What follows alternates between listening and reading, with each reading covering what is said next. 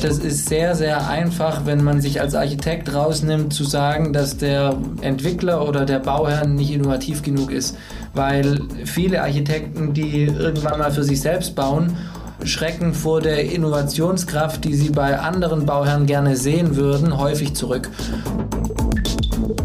Wenn die Stadtentwicklung als solche krankt, dann lebt die Stadt von visionären Einzelentwicklungen der totale Willen ist nicht da. Und ich denke, der, der, so, ein, so ein städtischer Umbau in der Innenstadt kann nur gut gelingen, wenn diese ganzen Stakeholder tatsächlich zusammenarbeiten. Und dabei sind es vor allem die, die tatsächlich die, die Amtsverantwortlichen und die Politiker. Das ist der Immobilieros-Podcast von Immocom. Jede Woche Helden, Geschichten und Abenteuer aus der Immobilienwelt mit Michael Rücker und Yvette Wagner.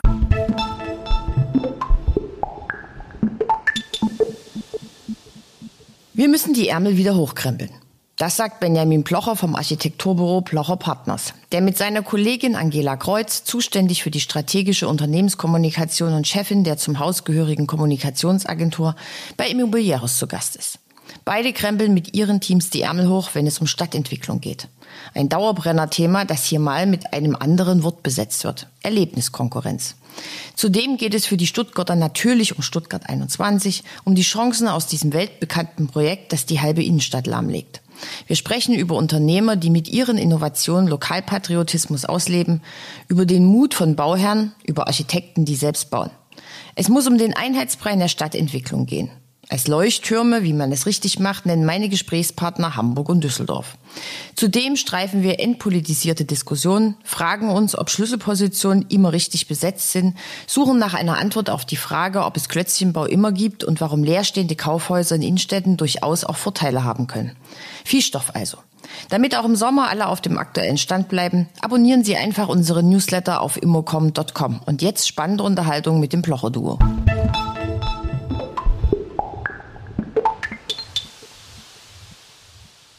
Da es heute ein Dreier Immobiliäres Podcast ist, bitte ich meine Gäste, sich selbst vorzustellen. Das macht es mir ein bisschen einfacher.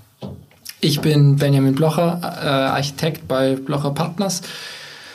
So, wir sind in zweiter Generation jetzt ein Unternehmen mit 160 Mitarbeitern in Stuttgart, 250 Mitarbeitern weltweit und äh, bearbeiten im Prinzip vom Städtebau über die Architektur bis in die Innenarchitektur und die Kommunikation sämtliche Bereiche der Planung.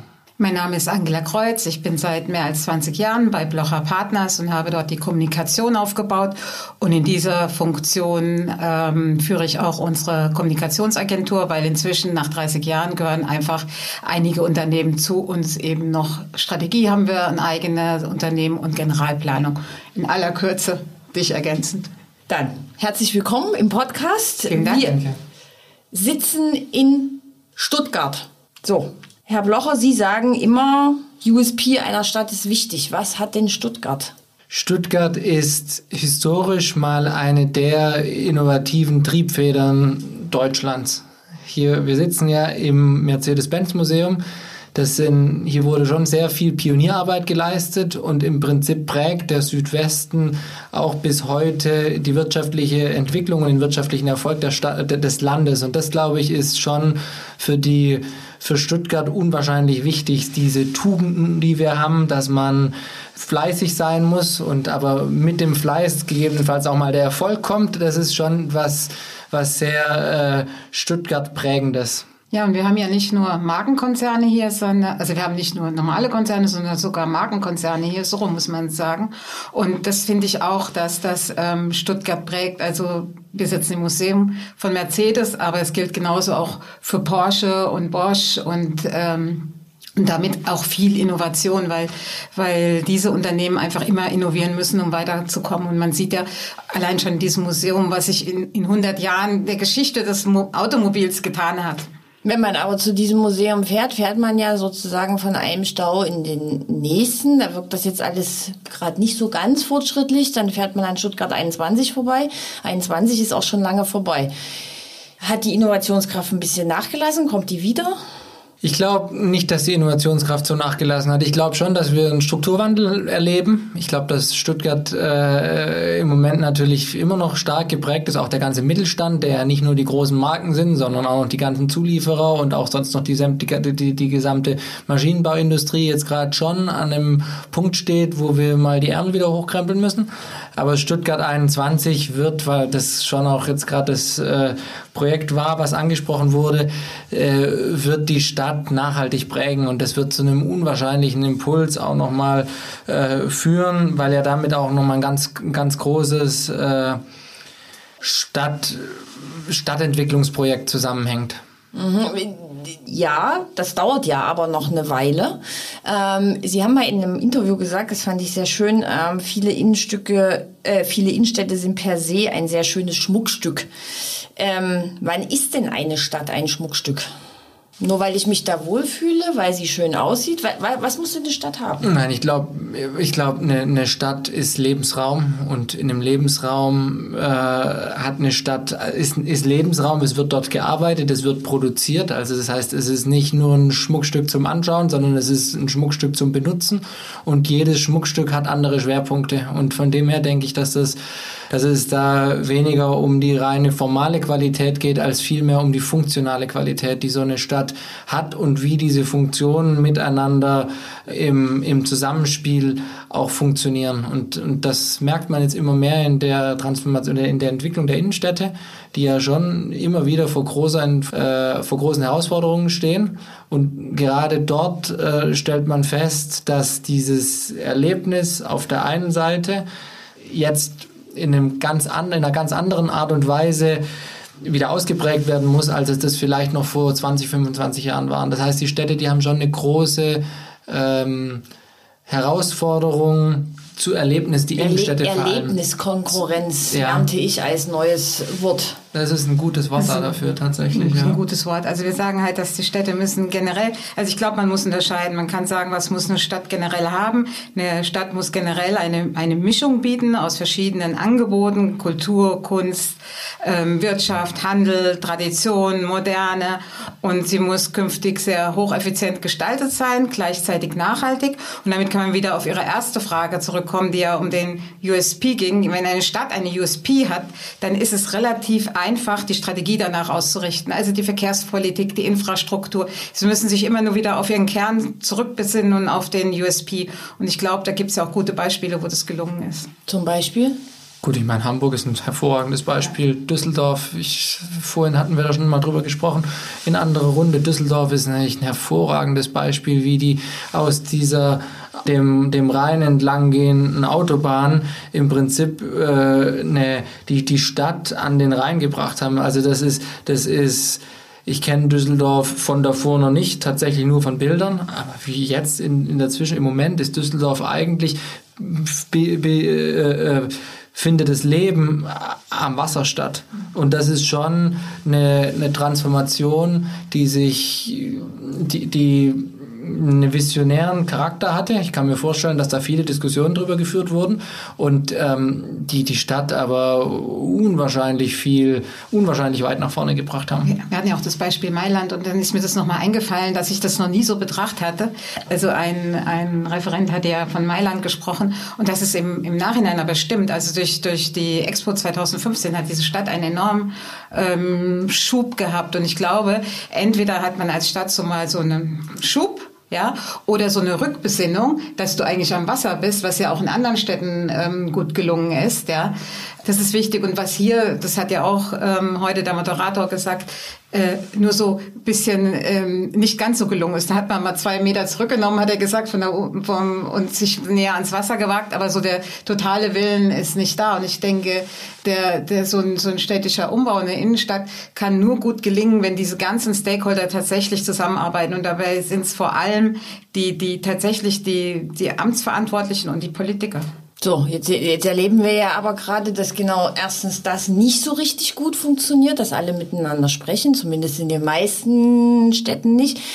Wir erleben, dass ein Thema in allen Städten dominiert. Das ist, also ich sage jetzt mal, außer im ganz ländlichen Raum, das ist das Thema Wohnen. Haben wir denn überhaupt noch die Kraft für Stadtentwicklung, für noch mehr Diskussionen, für noch mehr Auseinandersetzungen? Sind ja oft nicht sachliche Diskussionen, sind ja sehr oft auch Auseinandersetzungen. Ich glaube, dass der ganzen Diskussion gut täte, wenn man sie entpolitisieren würde weil äh, das ist, das ist das, was wir, glaube ich, in Stuttgart sehr, sehr stark erleben und noch viel stärker als in vielen anderen Städten. Hamburg ist auch hier wieder ein hervorragendes Beispiel, wo wirklich überparteilich äh, an einem Strang gezogen wird, wo die Politik auch hinter den Entwicklungsprojekten steht. Das ist ja in anderen Städten dann schon auch anders, wo eher verhindert wird und wo man eher, anstatt das Projekt jetzt ans Ende zu führen, was vielleicht noch nicht 100% perfekt ist, aber es wird zumindest mal umgesetzt, wird an anderer Stelle eher gebremst und die Interessensgemeinschaft kann sich noch äußern und die können sich noch äußern und der muss noch was und, und es nimmt kein Ende und am Ende und, und, und wenn es denn dann mal ein Ende nimmt, ist es eigentlich ein schlechter Kompromiss aus, aus vielen Einzelmeinungen. Und das, glaube ich, würde der Gesamtdiskussion wirklich gut tun. Also bleibt der kleinste gemeinsame Nenner am Ende Ja, übrig. genau. Und das ist ein Problem. Also es, es, das sieht man auch zum Beispiel bei unserem Bahnhof. Gell? Der neue Bahnhof, der wird zumindest formal grandios. Für die Stadtentwicklung ist es eine riesige Chance. Und am Ende ist es tatsächlich das Ursprungskonzept, was umgesetzt wird. Und es ist nicht ähm, eine, eine runtergewaschene es gab zwar viel Diskussion, aber es ist am Ende dann doch nicht so eine runtergewaschene Einheitsbrei geworden. Und das ist, glaube ich, wäre uns würde uns gut tun, in der, in der allgemeinen Diskussion über die Sachen, zu, über die Sache zu sprechen und das nicht so zu politisieren. Gerade auch wenn man an die Mobilität denkt. Ähm, Sie haben ja jetzt äh, studiert und gearbeitet, Zürich, Chicago, Berlin. Jetzt sind Sie wieder in Stuttgart. Mit so einem Blick von draußen drauf, wo glauben Sie, läuft das, also jetzt mal weg von Deutschland, läuft das in anderen Ländern besser? Sind die besser darauf vorbereitet? Machen die das besser? Machen die das schneller? Ich, ich glaube, das ist nicht pauschal zu beantworten. Also auf jeden Fall nicht auf Länderebene. Es ist vielleicht, es ist sicherlich auf städtischer Ebene zu beantworten, aber auf Länderebene nicht. Also es ist, äh, es ist Schweiz ist zum Beispiel oder Zürich ist ein sehr gutes Beispiel, muss man sagen. Die haben wirklich auch gute Leute an den richtigen Positionen, gerade auch in der Verwaltung ähm, und in der und in der äh, stadtplanerischen Politik. Also das heißt, die die die sind wirklich äh, wirklich gut aufgestellt und Singapur ist im Prinzip auch ein gutes Beispiel, weil man dort nicht vergessen darf, das sind alles top ausgebildete Fachexperten, die den Job machen und und nicht umgeschulte Hausfrauen und das ist echt ein Unterschied. Also das merkt man. Was heißt das? Dass, dass, dass dort wirklich professionelle äh, Personen vom Fach einfach auch die, die, die Planung die, die übernehmen. Schlüssel, ja, und die Schlüsselpositionen besetzen.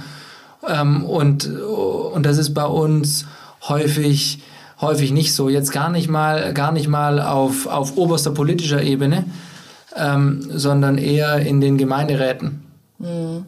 Blocher steht ja nun für ein Unternehmen. Frau Kreuz, äh, er soll jetzt mal nicht über sein Familienunternehmen reden, das übernehmen Sie jetzt mal, bevor wir jetzt weiter in die Themen einsteigen. Sagen Sie doch mal so, was, was macht das Unternehmen aus? Es ist ja, wenn ich sage, es ist ein Architekturbüro, ist ja eigentlich falsch, weil es ist ja eigentlich viel, viel mehr. Ja, es ist viel, viel mehr. Aber ich sag mal, die Wurzeln gehen natürlich auf das Architekturbüro zurück. Ähm, wir sind ja mehr als 30 Jahre alt und ähm, dadurch, dass es ja ein, eine Innenarchitektin ist und ein Architekt, also sie sind ja beide auch noch äh, sehr aktiv, ähm, das waren schon mal zwei Disziplinen und, und ich musste das auch erst lernen. Ich komme ja aus der Kommunikation, dass man nie zum Innenarchitekt Architekt sagen darf und nie zum Architekt Innenarchitekt sagen darf. Also dass da sehr jeder sehr sehr eigen ist und ähm, und die dass es sehr häufig ist, dass die auch die Büros in Deutschland entweder oder machen. Und aus dieser Mischung da zusammenzuarbeiten hat sich hat, haben sich einfach andere Disziplinen ähm, ergeben. Die erste war die visuelle Kommunikation. Also ähm, aus dem heraus, dass wir aus dem Handel kommen, dass man gesagt hat, man ähm, die die Händler bei denen muss immer alles ganz ganz schnell gehen und dass man gesagt hat, wir brauchen vielleicht mal ein Leitsystem noch im Haus oder ein neues Branding, ein neues Logo, einen neuen Auftritt und könnt ihr das nicht auch? Und so hat sich dann die visuelle Kommunikation ergeben und dann wieder die ähm, weitere Kommunikation, die dann heute bis ins Objektmarketing hineinführt oder auch in digitale ähm, Formate. Und das machen wir äh, gemeinsam. Also die Kommunikation, das Tochterunternehmen Typenraum sitzt hier in Stuttgart, wie unsere anderen Töchter auch die Generalplanung, die wir seit zwei Jahren haben, ähm, äh, Blocher Partners General Planning und eben auch Blocher Partners Sense. Das ist ähm, Designstrategie und die ist deshalb nötig geworden. Das ist auch sowas, einfach eine Antwort, die wir immer im Unternehmen finden auf den Markt. Und die Antwort war, die, die Leute sind verunsichert, das haben wir in allen Branchen erlebt. Du, äh, Benjamin, hast es vorhin auch gesagt, im, im Zusammenhang diese Prozessverläufe, diese Vorläufe bis es zum Projektstart kommt, die sind sehr, sehr lange. Und es gibt eine große Verunsicherung. Und wir sehen, dass wir mit der Designstrategie, die eben dort ansetzt, bevor man ein Briefing hat, um zu erarbeiten, was ist denn, was, was braucht man für die Nutzer oder für die gedachten Nutzer, oder sind es überhaupt die richtigen Nutzer? Das ist eben die Aufgabe der Designstrategie, also so ein bisschen Phase Null übersetzt gesprochen. Und, ähm, und dann sind wir natürlich noch ähm, zwar in Stuttgart quasi ansässig, aber haben eben unser Büro in Berlin, in Mannheim und in, im indischen Ahmedabad. Was, was passiert dort? Also wir haben, ähm, es war eine Zeit, sagen wir so um die 2000er Jahre, wo viele Architekten, die eine gewisse Größe erreicht hatten, wie wir auch schon damals, geschaut haben, ob es Sinn macht, im, ins Ausland, ich sage jetzt erstmal zu gehen. Ja, und wir hatten quasi, wir waren schon aktiv in Asien, in Thailand, ähm, Philippinen und ähm, haben dann deshalb automatisch auch in den asiatischen Markt geguckt. Andere Architekten haben auch in den russischen Markt geguckt. Und der asiatische Raum, da hat sich halt angeboten, China vor allem. Sehr viele Architekten sind nach China gegangen und so ein bisschen auch Indien für uns. Und, und wir haben uns, und heute bin ich sehr froh dafür, dass, dass wir uns für Indien entschieden haben, weil wir auch durch das Commonwealth eigentlich so ein bisschen miteinander ähm, schon, wir respektieren einander in der Kultur. Das kann man sagen. Und wir haben dann uns entschieden, ähm, einfach aufgrund der Gesetzeslage ein Tochterunternehmen zu eröffnen, weil man sonst da eigentlich nicht arbeiten kann, wenn man nur ähm, eine Niederlassung hat. Und in unserem Tochterunternehmen machen wir vor allem ähm, sehr viel High-Rise-Buildings. Wir machen gewerbliche Bauten oder Mischnutzungen und Wohnbauten. Das ist so der Schwerpunkt. Okay, dann landen wir jetzt mal wieder ganz sanft in Stuttgart und in Deutschland nach dem Ausflug. Ähm, Sie haben es vorhin schon gesagt, Sie haben äh, viel so mit, mit Einzelhandel auch zu tun gehabt, gehört auch zur Stadtentwicklung. Ähm, wie sieht es denn hier so in Stuttgart mit dem Einzelhandel aus? Ah, wollen Sie eine ganz ehrliche Antwort? Ja.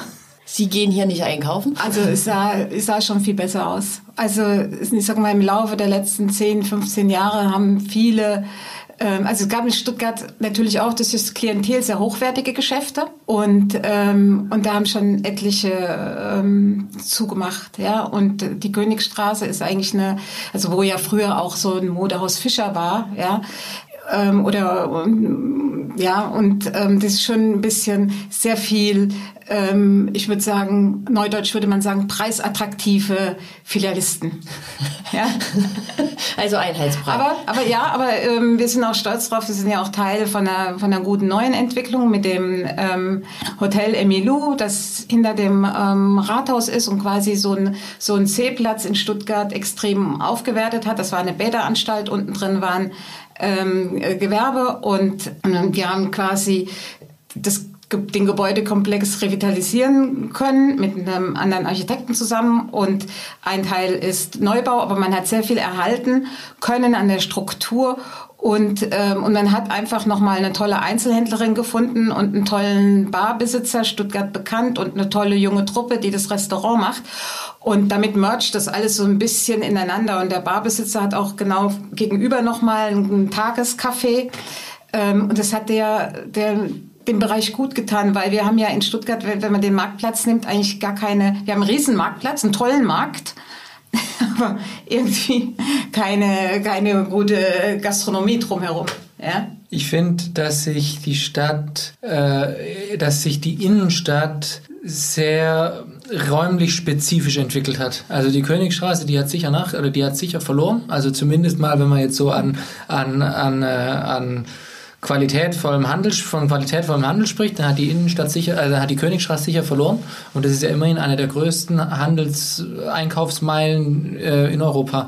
Also das heißt, das ist tatsächlich problematisch, aber es hat auf, an, auf, einer, auf der anderen Seite auch wieder neue Schwerpunkte gegeben durch wirklich gute Einzelprojekte. Und das ist vielleicht so das, so, so das was sich abzeichnet. Wenn, wenn die Stadtentwicklung als solche krankt, dann lebt die Stadt von visionären Einzelentwicklungen. Und ähm, das gibt es einmal im Dorotheenquartier, was, was, was zwar sehr hochwertig ist, aber was wirklich gut funktioniert, was wirklich ja. gut auch angenommen wird. Und das ist tatsächlich diese Entwicklung ums Emilu rum. Nicht, nicht nur das Emilu, äh, äh, aber, aber schon sehr stark äh, forciert auch durchs Emilu und durch so diese, diese sekundär- und tertiären Entwicklungen, die dann nach so einem großen Anker eben auch einfach entstehen.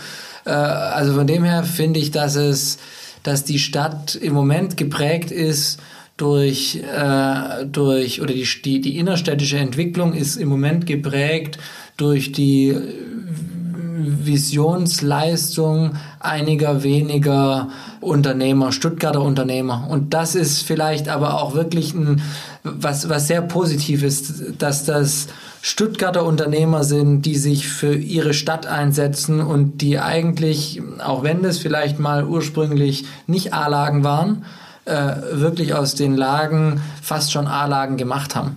Und also von dem her finde ich, dass da sogar äh, viel mehr Positives mitschwingt als Negatives aus der, ja.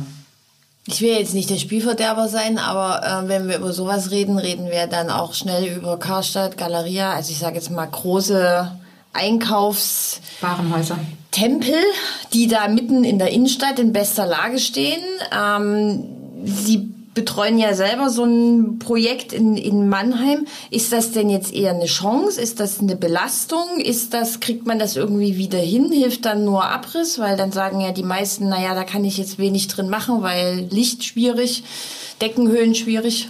Also da ich mal was vorne dran stellen. Man kann auch erstmal nach den, wir haben ja auch tolle Beispiele, ne? Also wenn wir jetzt an, an Berlin denken, KDW und so, das ist ja nicht so nur, dass es die, die Beispiele des, des, des Leerstands gibt, ja? Und, und ich glaube, aber da kannst du dann viel besser noch was dazu sagen, dass wir auch von diesen positiven Beispielen auch für die Leerstände eigentlich auch ähm, lernen können von dem, also von dem Nutzungsmix. Ne? Und die, auf der anderen Seite ist halt natürlich eine extrem hohe architektonische Herausforderung, diese Komplexe zu behandeln. Aber das ist Kannst du besser sagen? Ja, ich glaube, zunächst mal steht die Stadt oder stehen die, die ursprünglichen Handelsnutzungen natürlich vor einer relativ großen Transformation. Also die, die ehemals vielen und großen Handelshäuser die machen ja jetzt auch schon reihenweise zu und, die, und, und der Markt konsolidiert sich ein Stück weit und zurückbleiben die, die, die, die ihren spezifischen Markt und ihren spezif ihre spezifische Region einfach auch äh, besser beherrschen und, und besser bearbeiten, als es vielleicht die Konkurrenz macht. Also am Ende, der, der, der, der die, die drei Prozent besser ist als der andere, greift halt am Ende vielleicht viel, viel überproportionaler den Markt ab. Und das, ähm, das spricht wiederum für die, die es wirklich gut machen. Und, ähm, und das tut natürlich denen, äh, die die Schwierigkeiten haben, weh. Und dann kommt es schon zu, so, zu, zu, zu einem relativ großen Leerstand, würde ich jetzt mal sagen, gerade in Innenstadtgebieten. Und die Innenstädte stehen zwar vielleicht vor einem Strukturwandel einerseits, aber andererseits sind es immer noch 1A-Lagen. Das heißt, auch wenn dort, äh, auch wenn dort der Handel teilweise verschwindet, vor allem gegebenenfalls in den oberen Geschossen, ähm, ist es trotzdem so, dass die Lagen 1A-Lagen bleiben. Das heißt, die Gebäude müssen transformiert werden und das tut wiederum der Stadt aber gegebenenfalls auch gut, weil, weil, weil sie plötzlich durchmischter wird, weil sie plötzlich äh, die Innenstädte plötzlich nicht vor 10 und nach 20 Uhr praktisch leer sind, sondern plötzlich äh, dort auch gelebt wird und es wird gearbeitet und es gibt eigentlich viel, viel mehr so eine 24-7-Bespielung, äh, als es vielleicht jetzt gerade im Moment in den Innenstädten noch, noch, noch vorkommt. Also von dem her glaube ich, dass die Entwicklung ähm, zwar für die, für die Inhaber der Immobilien, die allerdings in den letzten 30, 40 Jahren auch gutes Geld verdient haben, äh, natürlich schon eine Herausforderung ist aber es ist für die Stadt selbst eigentlich eher eine Chance. Und ähm, Sie hatten es angesprochen, wir, wir betreuen da ähm, das ein oder andere Projekt, gerade konkret äh, ne, ein tolles Projekt in Mannheim. Und das ist äh, tatsächlich ein Transformationsprojekt, ähm, was äh, was aus dem alten Warenhausbestand ein, ein Mixed-Use-Gebäude wird, äh, wie aus dem Bilderbuch mit Wohnen, Arbeiten, Handel, Gewerbe. Verein also klassisches Mixed Use. Ganz klassischer Mixed Use. Sozusagen, ja. genau. Und es ist ja auch noch eine Bestandssanierung. Bestand ist ja jetzt sozusagen der neue Liebling. Mhm. Also zumindest wird gern drüber geredet, mhm. wo jetzt alle plötzlich die Kompetenz hernehmen. Das müssen wir dann mal noch schauen. Sind Sie froh über diese Entwicklung? Mögen Sie Bestandssanierung oder ist nicht Neubau? Gut, uns kommt das entgegen, weil wir natürlich, weil wir schon seit, seit über 30 Jahren wahnsinnig viel im Bestand arbeiten. Wir arbeiten natürlich auch parallel dazu viel im Neubau, aber wir haben schon einen Schwerpunkt und eine hohe Kompetenz im Bestand und auch in den Komplexitäten des Bestandes und in der, äh, sagen wir mal, termingerechten Abwicklung der Transformationsprojekte. Ähm, also von dem her begrüßen wir das und äh, ich denke auch, dass es dass, dass man, man muss ja auch nicht immer den ganzen Bestand erhalten, sondern man kann sich ja auch immer mal überlegen, welchen Teil des Bestands erhält man und welchen Teil äh, baut man rück und stockt ihn vielleicht anders wieder auf. Also es ist ja projektspezifisch dann schon auch sehr unterschiedlich und, und lässt aber eigentlich ein hohes, äh, ein hohes Maß an architektonischer Vielfalt zu. Da frage ich jetzt mal die Marketingfrau. Wir haben ja ist jetzt ein bisschen abgeflaut, weil wir andere Probleme haben, aber trotzdem, ich sage dazu nur Klötzchenbau. Ne? Also es gibt ja so Hotelgruppen, die Neubauten hinbauen. Das sieht in jeder Stadt gleich aus. Da hat man so kleine Fenster und das sind so weiße Quader und fertig. Also viel Klötzchen, wenig Innovation. Richtig? Falsch? Haben Sie da einen differenzierten Blick drauf? Nehmen Sie so eine Diskussion überhaupt wahr? Vielleicht auch nehmen Sie die ernst? Also ich denke, ich denke, man muss immer das große Bild haben. Also wir äh, wird immer Klötzchenbau geben. Da kommen wir gar nicht drum herum. Aber ich glaube, je weniger, also je besser die Klötzchen eingebunden sind im großen Bild, umso besser. Und ähm, und man muss natürlich, also weil Sie die Marketingfrau ansprachen, die Marketingfrau versucht zu verhindern, dass es Klötzchenbau gibt weil wir steigen ja im, im, im, im, im Marketing, im Branding eigentlich vor den, idealerweise vor den Architekten ein. Ja, dass wir sagen, okay, was soll es denn werden? Was ist eure Kommunikationsstrategie? Was ist euer ähm, Ziel? Und, äh, und dann sagt man schon, sag mal, mit dem Kleid kannst du nicht daherkommen. Also nicht für dieses Ziel. Dann musst du entweder dein Kleid ändern oder dein Ziel ändern. Ja, und, und das muss es sein. Aber ich glaube, von meiner anderen Sicht, die natürlich ein bisschen in die Architektur reingeht, denke ich, ist wichtig, dass so Sachen eingebunden werden. Also wir haben jetzt in, nur mal als, als fällt mir jetzt gerade so, weil Sie es sagten, von Klötzchen so als Beispiel ein. Wir ähm, entwickeln ja seit vielen Jahren auch die Outlet City in Metzingen das sogenannte Schwenkelareal hat es angefangen und dann sind weitere dazugekommen. Und dieses Schwenkelareal ist ähm, heute auch sehr hochwertig besetzt, war auch immer so geplant, also mit Prada und, und Gucci und wie sie alle heißen. Ähm, und jetzt hat man gesagt, dadurch, dass es nicht so viel Übernachtungsangebot gibt in, in dieser Stadt, die ja nicht weit von Stuttgart liegt, man muss im Grunde nach Stuttgart, ähm, dann wollte man zwei Hotels bauen. Und eines der Hotels spricht natürlich den preisbewussten Gast an. Also das ist ein Mob Moxie und Moxie jetzt im, natürlich im Drei-Sterne-Niveau, da hat man bestimmte ähm, Standards zu erfüllen. Da versuchen wir natürlich auch das Beste draus zu machen. Wir machen ja auch seit einigen Jahren Hotels, aber es ist trotzdem natürlich kein Five-Star-Whatever-Hotel. Ja? Und dennoch bindet sich total schön in, in, diese, in diese hochwertige Architektur ein. Und dann funktioniert's. Aber natürlich, das hatten wir ja ganz viele Beispiele, da kann man ja an die Plattenbausiedlungen denken. Wenn man nur so Klötzchen hat, dann geht's halt nicht. Mhm. Modulbau, ist das für Sie ein Thema? Ja, wir machen das, aber wir sind jetzt nicht dogmatisch. Das sind wir grundsätzlich nicht. Es gibt nie ein Schwarz und es gibt nie nur ein Schwarz und ein Weiß, sondern es gibt immer auch viele Graustufen. Also wir, wir arbeiten, wir machen jetzt gerade einen sehr, sehr interessanten Modulbau in, Mann, in Mannheim tatsächlich. Äh, äh, und das ist ein, das ist ein Studierendenwohn, ist aber in, ist aber also wird angebaut, steht wirklich in der, in der Mannheimer Innenstadt, also in den Quadraten. Ähm, wird angebaut an ein denkmalgeschütztes Gebäude und liegt eigentlich in zwei Baulücken. Also es ist jetzt überhaupt, normalerweise würde man im Leben dort keinen Modulbau machen, weil man Modulbau viel, viel einfacher auf der grünen Wiese realisieren kann. Aber durch die, durch die Zimmereinheiten, die einfach in so einem Studentenwohnheim relativ regelmäßig sind, hat sich das dort angeboten und das realisieren wir jetzt gerade. Wir sind da gerade in der Ausschreibung. Also das heißt, wir sind, wir machen das auch und ähm, machen das äh, da, wo, sich's, wo, wo, wo wir der Meinung sind, dass es sich lohnt und wo auch der Bauherr dann dahinter steht, weil man darf nicht vergessen, ähm, das ist vor allem in der Lage schon eine Pionierleistung von auch von so einem Bauherr, das, das auch zu wollen und das auch zu tun. Gibt es zu wenig Bauherren, die mutig sind?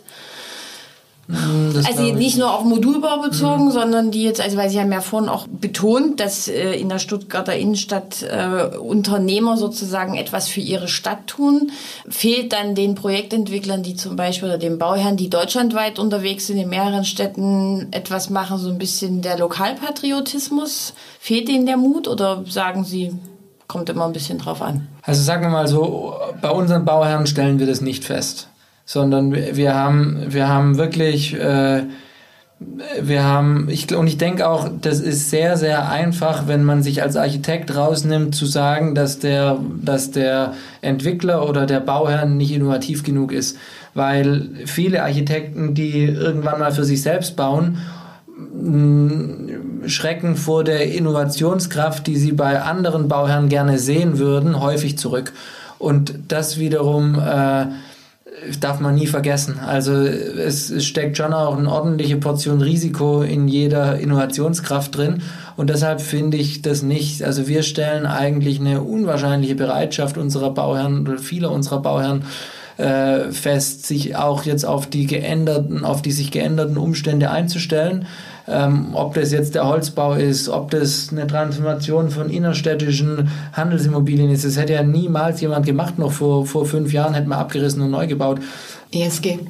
ESG ist, ist also viele Produkte, viele Projekte, die wir gerade planen, also die, die jetzt auch, beziehungsweise die jetzt vielleicht teilweise auch schon in der Realisierung sind, die wurden letztes Jahr aus so einem, aus, aus so einem Gesamtentwicklungsportfolio von, von Entwicklern, mit denen wir arbeiten, gerade deshalb umgesetzt, weil sie so innovativ sind.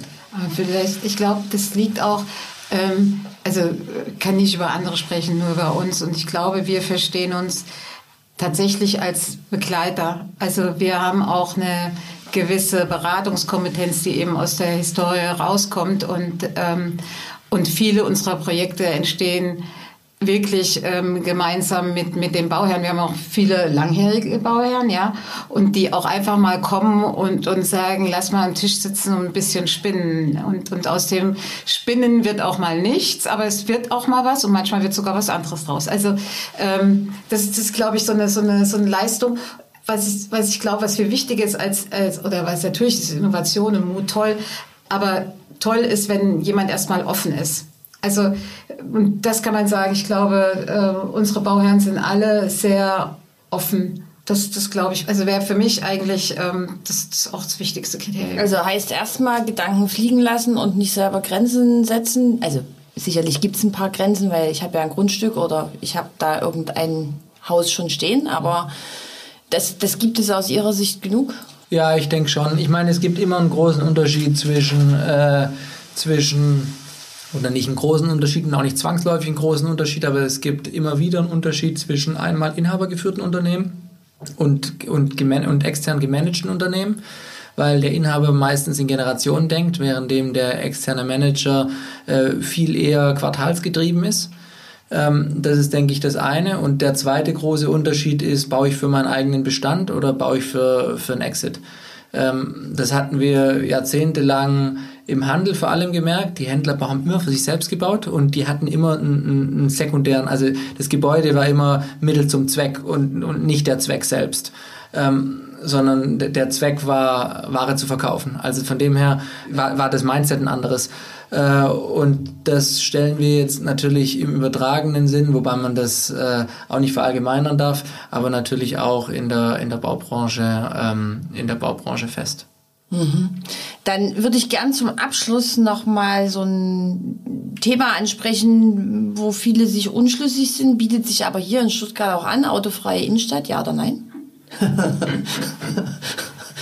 Haben wir auch lange überlegt.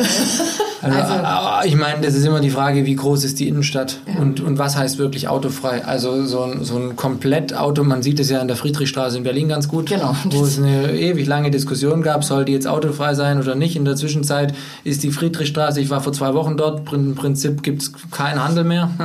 Die Immobilien stehen praktisch, also nicht komplett leer, aber der, ein relativ großer Anteil der Immobilien in der Friedrichstraße stehen leer und müssen eigentlich transformiert werden. Ähm, also von dem her glaube ich, dass es nicht um eine Schwarz-Weiß-Antwort geht, sondern es geht um ein Gesamtkonzept. Die Königstraße ist auch autofrei und äh, funktioniert hervorragend gut. Wovon ich aber wirklich wenig halt, ist davon, diese riesigen Stadtautobahnen in der Form weiter zu betreiben, wie wir das gerade im Moment tun. Also ich finde eine sechs- bis achtspurige oder eine achtspurige Stadt, die äh, Straße, die, die, die Stadtautobahn, die quer durch die Stadt fährt, echt, die gehört einfach nicht in die Stadt. Und da denke ich, dass es unwahrscheinlich wichtig ist, dass es überparteiliche Einigungen gibt, sodass nicht die eine Partei irgendwas entscheidet, wo dann acht Jahre später die nächste wieder das Ganze zurückdreht, weil das ist ja jetzt die letzten 30, 40 Jahre in Stuttgart wirklich passiert. Und dann glaube ich, dass man, dass man da eine multimodale Stadt, äh, so wie man das aus Kopenhagen, aber auch aus Zürich oder äh, äh, kennt, eigentlich die richtige Antwort ist. Jetzt haben wir aber gerade in Berlin an der Friedrichstraße gesehen, da ist fast die Koalition dran zerbrochen, die es zwar jetzt sowieso nicht mehr gibt. Die Stadtgesellschaft hat sehr laut mitgeredet. Gibt es von Ihnen beiden irgendwie ein Rezept, einen Vorschlag, wie man die ganzen Menschen, die ganzen Ansprüche alle irgendwie unter einen Hut bekommt? Unter ein Projekt bekommt? also ich würde sagen, in Berlin hat man ja gesehen, das ist ja daran gescheitert, dass es ja die Klage gab und es letztlich eine formale Sache war, weil man vergessen hat, die Stadt, um, äh, die Straße umzuwidmen. Ja? Und dann sieht man schon, dass es eigentlich gar nicht um, um einen äh, gesellschaftlichen Willen eigentlich gegangen ist. Also ich glaube, dass, dass die Frage muss nicht autofrei lauten, sondern die Frage muss reichen, welche Erreichbarkeit wünsche ich mir für diese Innenstadt? Ja, und wir hatten das, wir hatten gestern auch gerade das Gespräch darüber. Wir hatten vor Jahren mal in Mannheim die Diskussion, ob die, oder die Mannheimer hatten die Diskussion vor der Umgestaltung der Blanken, ob denn die, die Straßenbahn raus soll aus der, aus der Stadt. Und man hat sich dafür entschieden, weil man eben auch so Beispiele gesehen hat wie Zürich, wo das ja auch hervorragend funktioniert, ja. Und dann eben umgeben die Parkhäuser, die auch erlauben, fußläufig zu kommen. Ähm, das gilt bestimmt für die großen Städte. Für die kleinen Städte muss man es nochmal anders beantworten. Ich glaube, dass für Kleinstädten Mobilität noch wichtiger ist ähm, und Erreichbarkeit. Aber die ähm, ähm für die Großen, glaube ich, braucht es einfach gescheite Konzepte, keine Einzellösungen und immer unter der Frage nicht autofrei, sondern welche Erreichbarkeit wünschen sich meine Einwohner, nämlich um die geht's ja letztlich. Und damit meine ich auch die umliegenden Einwohner, also von den Städten um Stuttgart beispielsweise herum. Also Sie beide machen Mut, Stadtentwicklung geht noch, auch in schwierigen Zeiten würde ich mal das Fazit aus diesem Gespräch ziehen. Vielen Dank. Vielen Dank, Danke Ihnen. Benjamin Plocher, Angela Kreuz. Gerne. Bis zum nächsten Mal. Bis zum nächsten Mal. Bis zum nächsten Mal. Dankeschön.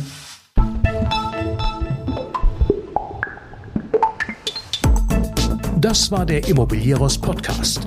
Alle Folgen finden Sie unter www.immobilieros.de und überall dort, wo man Podcasts hören kann.